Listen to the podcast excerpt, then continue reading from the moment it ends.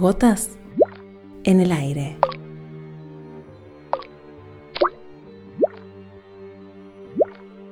Un reflejo de la lucha.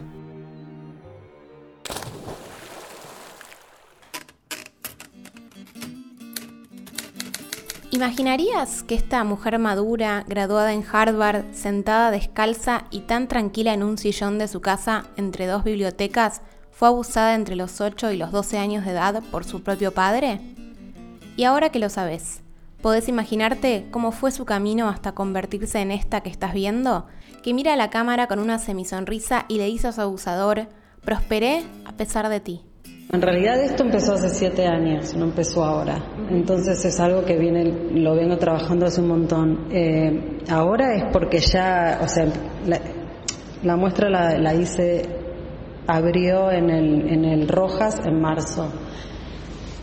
Ya estaba lista, estaba terminado el trabajo, ¿no? Eh, el tema es que no puedo cerrarlo porque continúo teniendo personas que se acercan y dicen que quieren formar parte. Entonces me es muy ah, difícil decir que no. Poder crear este proyecto que no es un proyecto solo mío propio, sino un proyecto que creo que lo que lo hace fuerte es que no es una historia personal o individual, sino que es una historia eh, de todos y de todas. O sea, yo siempre quise que fuese un proyecto que, eh, o sea, no quería ir a ninguna institución y decir estoy trabajando en esto, si conocen a alguien, eh, díganle que me llamen, o sea, siempre quise que fuese eh, algo personal, como que viniese más de base. Entonces, todas las mujeres acá se conocen de alguna manera, siempre hay una en común, como mínimo. Y bueno, y son amigas de amigas de amigas, y así fue creciendo la historia y, y todo hasta inclusive las historias de las madres de Ciudad Juárez también son así, eh, también las historias de familiares de víctimas de feminicidios de Argentina también son así. La que habla es Eleonora Gioldi, fotógrafa y autora de esta muestra fotográfica. Eleonora trabajó siete años en varios países y fue conociendo a sobrevivientes de violencia sexual de distintas partes del mundo, pidiéndoles que abran sus puertas y cuenten su historia. Fue incluso hasta Ciudad Juárez, México, la ciudad donde los feminicidios de mujeres jóvenes, pobres y en muchos casos migrantes se cuentan de asientos, y han llamado la atención de la Corte Interamericana de Derechos Humanos. Siempre, siempre tuve bien en claro que quería testimonios, que quería mantenerlo lo más eh, como real posible. Siempre les pedí cuando iba a las casas que no modificasen nada. Es como que había determinadas cosas que las tenía bien en claro desde el principio y como que durante los siete años eso se mantuvo. Creo que lo que eh, creció durante los siete años fue la incorporación de audio y después la necesidad de tener un marco teórico y por eso empiezo a hacer los, eh, las entrevistas a profesionales y bueno, y después, a medida que voy haciendo el trabajo, empiezo a querer incorporar otro tipo de cosas. Entonces ahí es cuando incorporo el kit de violación y, estadísticas y cosas así. Mujeres en sus propios eh, ámbitos personales, en sus casas, eh, con em, un testimonio escrito sobre la foto a mano cursiva, ¿no? a letra cursiva de ellas mismas, lo cual intenta, o sea, hay algo em, que fue intencionar en el, en el, escribir ese testimonio sobre lo blanco de la foto, ¿no? Que es como que te molesta, que lo quieres sacar, que te parece que te ensucia la fotografía.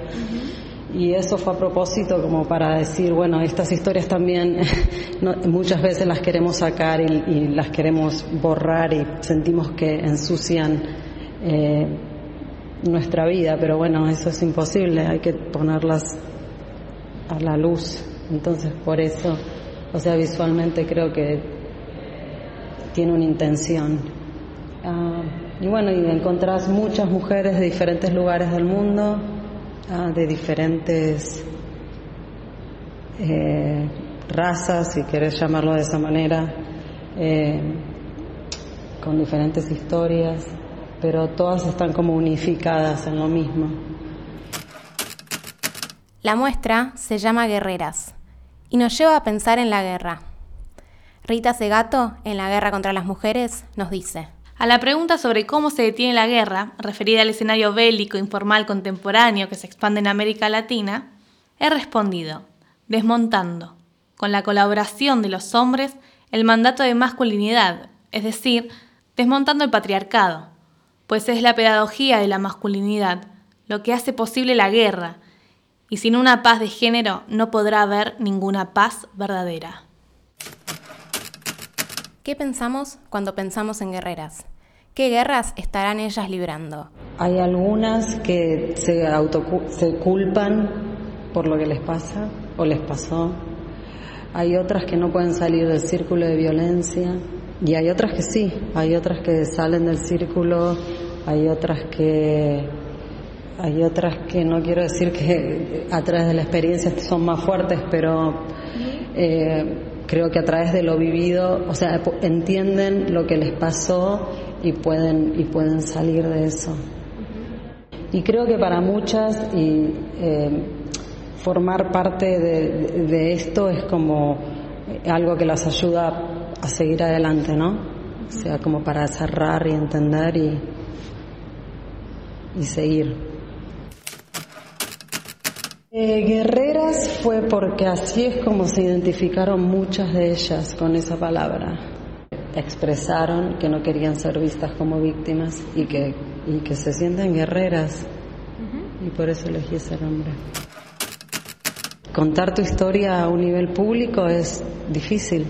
Y si la estás contando es porque no solo sentís la necesidad de contarla, sino que querés modificar algo y no solo para, para bien personal, me parece que la intención es modificarlo para otros, porque a vos ya te pasó y nada va a modificar eso. Una vez que vio su trabajo realizado, con más de 40 mujeres participantes que sumaron sus testimonios, Eleonora entendió realmente que el sentido político del mismo no podía abarcarse solo a través de la lente tuvo que acudir a las voces de otras, una vez más, para encontrarle una explicación. Yo termino de hacer eh, todas estas entrevistas y fotografías y termino el trabajo, era como que, viste, que me quedaba como, bueno, ¿qué es lo que está pasando? Era como una locura, ¿no es cierto? ¿Por qué pasa todo esto? Como que necesitaba darle un marco teórico al tema. Y yo misma iba aprendiendo a medida que lo iba haciendo. Entonces, empiezo, eh, o sea, como que veo la necesidad de empezar a entrevistar a profesionales que se dediquen al tema de la violencia de género para que para entender un poco por qué se dan este tipo de cosas. Y bueno, y fue lo mismo porque empecé entrevistando a una amiga que es una historiadora y ella, a través de ella, y lo mismo, fue de boca en boca, ¿no? Eh, o sea, empecé, le pregunto, bueno, a vos, ¿quién te parece que estaría bueno entrevistar, que sepa el tema, y bueno, y así me empezaron de boca en boca, me empezaron a conectar con las personas que entrevisté acá.